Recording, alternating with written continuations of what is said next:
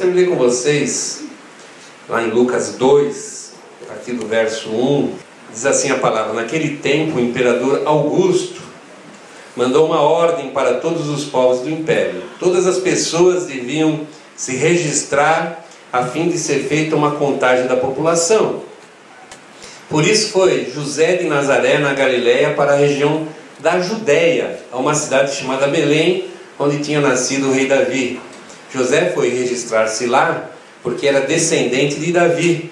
Levou consigo Maria, com quem tinha casamento contratado. Ela estava grávida e aconteceu que, enquanto se achavam em Belém, chegou o tempo da criança nascer. Então Maria deu à luz o seu primeiro filho. Enrolou o menino em panos e o deitou numa manjedoura, pois não havia lugar para eles na pensão. Naquela região havia pastores que estavam passando a noite nos campos, tomando conta dos rebanhos e ovelhas.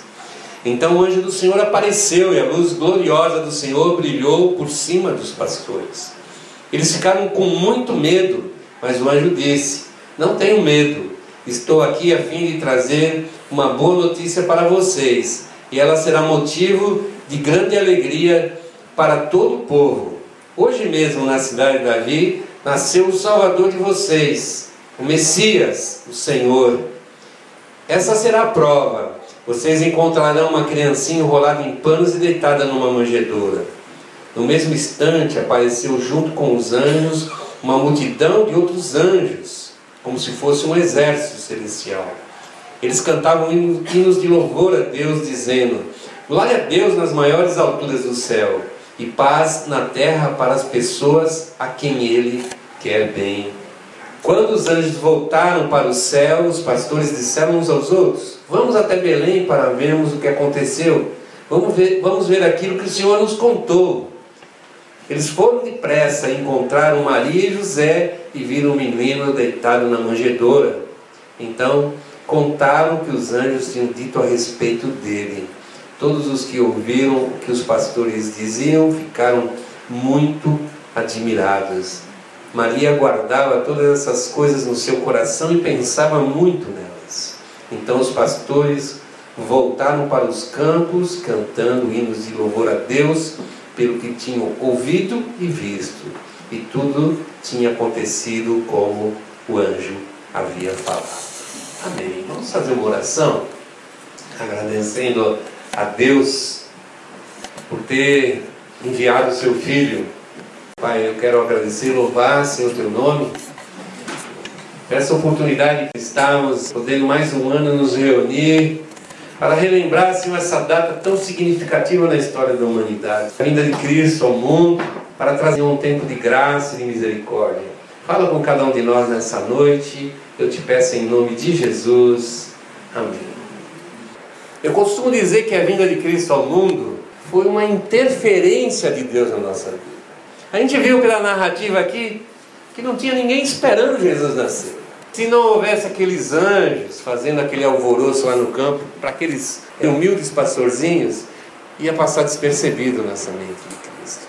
Era o rei, o rei dos reis, o próprio Deus encarnando, e aquilo ia passar despercebido. Ninguém ia ficar sabendo. Mas a verdade é que foi a, coisa mais importante que pudesse ter acontecido na vida da humanidade. É uma interferência de Deus. Ninguém convidou Jesus a vir ao mundo. Ninguém chamou por ele, ninguém clamou para que ele viesse ao mundo. Ele veio porque foi assim que ele desejou fazer. E uma coisa muito legal que o Natal nesses dois mil anos, a ideia do Natal, a mensagem do Natal e o propósito de Deus a vir esse mundo não mudou exatamente nada, uma vírgula sequer. A mesma história continua valendo, e se houver mais dois mil anos, alguém vai estar falando essa mesma mensagem. E que aquela criança era Deus fazendo uma intervenção na história do homem, para mudar e mudar para bem, para melhor a nossa vida. E eu costumo dizer que o Natal é nada mais, nada menos que o começo de uma história poderosa, de um Deus vivendo no nosso meio. O Natal é o princípio da narrativa dos evangelhos. Os evangelhos falam muito mais coisa a respeito esse Deus que se fez homem, muitas coisas aconteceriam. Uma história muito grande, poderosa, uma história de um amor infinito aconteceria através daquela criança. E a palavra de Deus, eu quero ler um texto que eu vou tomar por base na meditação de hoje. A própria palavra tenta nos falar um pouquinho da razão por que existem os evangelhos. João, capítulo 20, versos 26 a 31, diz assim: Uma semana depois, os discípulos de Jesus estavam outra vez reunidos ali com as portas trancadas e Tomé estava com eles. Jesus chegou, ficou no meio deles e disse: Que a paz esteja com vocês. Em seguida disse a Tomé: Veja as minhas mãos e ponha os seus dedos nelas. Estende a mão, ponha do meu lado. Pare de duvidar e creia. Então Tomé exclamou: Meu Senhor e meu Deus, você creu porque me viu. Disse Jesus: Felizes são os que não viram, mas assim mesmo creram. Jesus fez diante dos discípulos muitos outros milagres que não estão escritos nesse livro. Mas esses foram escritos para que vocês creiam que Jesus é o Messias, o Filho de Deus, e para que crendo tenham vida por meio dele. Esse texto aqui, já Jesus já tinha morrido na cruz, já tinha ressuscitado, já estava praticamente já se despedindo dos discípulos para ir para a glória, subir ao céu, assentar a destra de Deus, como diz as Escrituras. E ele tinha estado com seus discípulos um, um tempo antes. E Tomé estava presente. Estavam choramingando a morte de Jesus, de repente viram Jesus no meio deles vivo. Ficaram felizes, lógico. Ficaram alucinados. Aquela tristeza se transformou numa tremenda alegria. Aí eles encontraram com Tomé e falaram: Tomé, que pena que você não veio ontem na reunião. Tomé, você perdeu, cara. Sabe quem que estava aqui conosco? Jesus. Como Jesus? Eu sei que ele morreu, eu sei que ele foi sepultado, sei até onde ele está sepultado. Mas os discípulos falam: não, ele teve aqui de verdade. Não. Só vou acreditar se eu mesmo ver com meus próprios olhos. Só se eu ver eu vou acreditar. Passou um tempinho, eles estavam reunidos de novo. De repente, quem que aparece ali no meio deles? Jesus. E Jesus nem liga para os outros discípulos, vai direto em Tomé. Mostrou as mãos e ele viu a marca dos, dos pregos. Olha aqui o meu lado, e ele viu a marca da lança. Tomé, quando tocou em Jesus e viu que era Jesus que estava ali, ele acredita que num misto de alegria, entusiasmo, até de tristeza de ter duvidado, ele se prostra e chama Jesus, ai meu Deus, tu és o meu Deus, o meu Senhor. Ele reconhece quem estava ali. E Jesus fala, você acreditou, porque eu dei meu braço para você tocar, eu dei meu lado aqui para você tocar, eu estou aqui na tua presença, mas feliz aqueles que não vão ter essa oportunidade de ver, mas vão crer. E essa é a grande decisão que o homem tem que tomar na sua vida: acreditar sem ver, isso a Bíblia chama de fé, ou não acreditar. Ou não acreditar. Mas será que a gente de fato acredita ou crê? O próprio texto que nós lemos aqui na explicação de João a respeito do porquê eram escritas tantas coisas a respeito de Jesus. Ele diz: Olha, Jesus fez tantas coisas, e em outro texto, um pouquinho mais adiante, ele fala: não, se eu fosse escrever tudo que Jesus fez, nem todos os livros do mundo caberiam. Ele está querendo dizer assim: ele fez tanto, mas tanta coisa, tanta coisa. Mas algumas coisas nós escrevemos para que você leia agora, daqui um ano, daqui dez anos, daqui mil anos, daqui dois mil anos. Você leia e acredite. E acredite em Jesus Cristo. Você não vai vê-lo, mas você pode crer pela fé.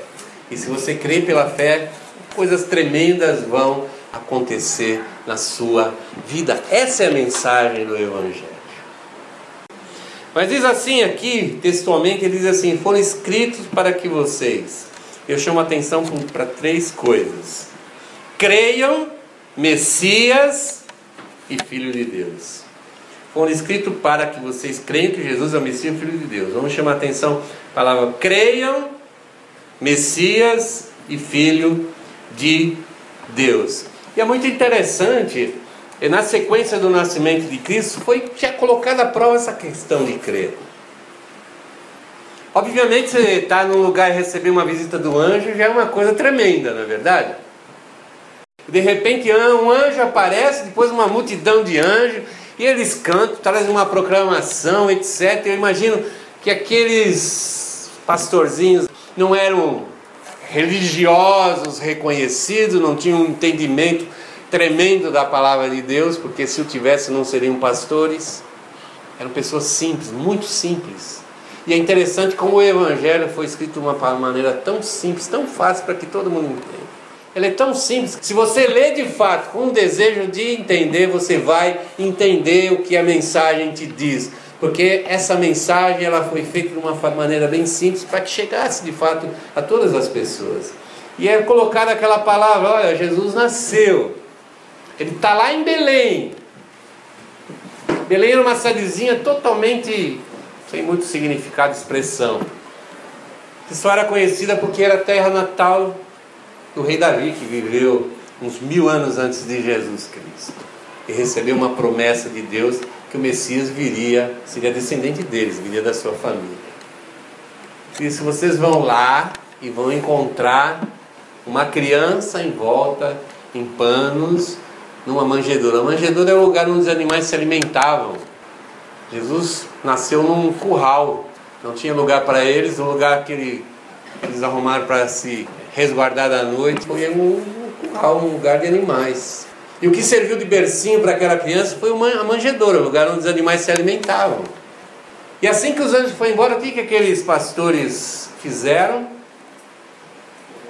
Foram ver. Eles creram. Ouviram a mensagem do anjo e creram. E aí começa a nossa luta, acreditar. Nós ouvimos a mensagem, mas tantas outras coisas podiam falar diferente ao coração deles.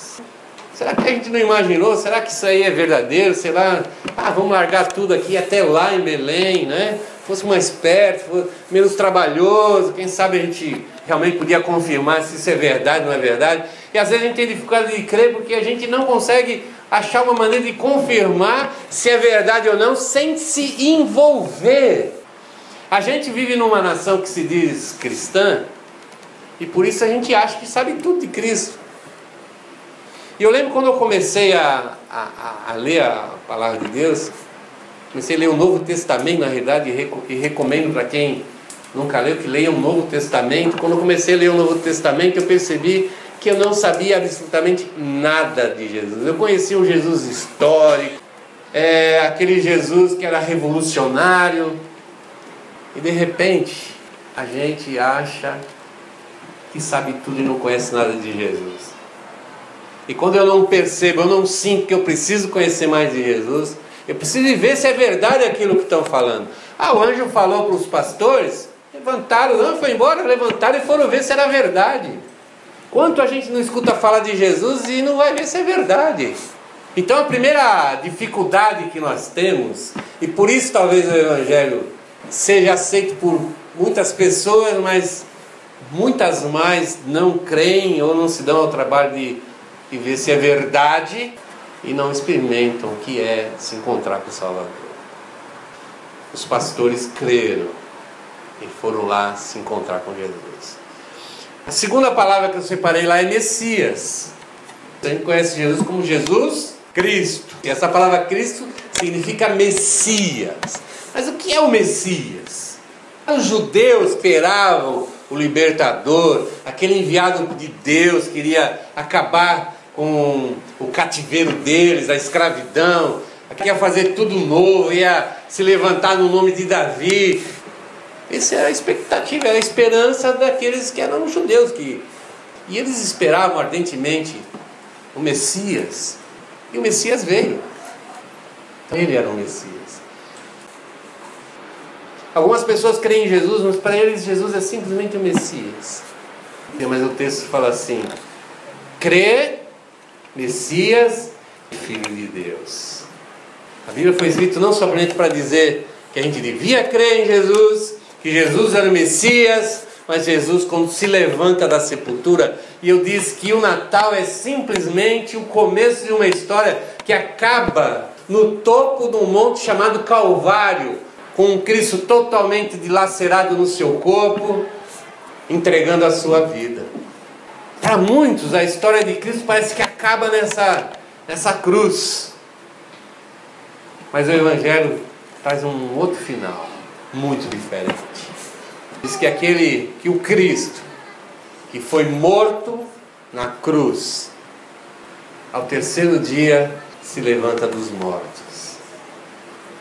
Aparece aos seus discípulos e fica por quase 50 dias convivendo com seus discípulos, aparecendo, se reunindo, dando as últimas instruções até que ele sobe aos céus. E ele é entronizado como filho de Deus. E quando a gente reconhece que Jesus Cristo é o Filho de Deus, as coisas mudam completamente na nossa relação com Deus. Diz a palavra que Deus passa a nos aceitar como filhos também. Como filhos também. E qual é o pai que não ama um filho? A morte de Cristo e o fato dele ser o Filho de Deus e o fato de eu crer que ele é não só o Messias, mas o Filho de Deus, muda a relação de Deus comigo. Deus me olha diferente. Deus é um Deus de misericórdia. Diz a palavra que ele usa a sua misericórdia por, em todas as pessoas, em todos os lugares, independente de qualquer coisa. Mas ele olha para os seus filhos de uma forma diferente. Isso muda a relação de Deus comigo. Mas eu acho que o mais importante é que muda também a minha relação com Deus.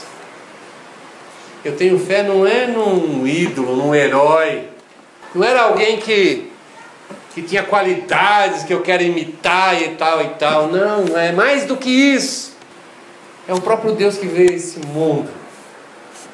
Tomou a forma humana Nasceu humildezinho, alguém que devia ser festejado em todos os lugares da terra no dia do seu nascimento, nasceu quase sem conhecimento de ninguém, mas veio com uma missão tremenda de mudar a tua e a minha vida. Se eu, de fato, acreditar que Ele é o Filho de Deus. A Bíblia diz que o nome de Jesus era Emmanuel, Deus conosco. Mas Ele só é Deus conosco se eu crer que Jesus Cristo é o Filho de Deus. E o Natal começa essa história poderosa. Mas o que importa de fato no Natal é que ali, naquela manjedoura, estava o Filho de Deus. E que Deus possa nos abençoar por isso. Vamos ficar de pé, nós vamos orar.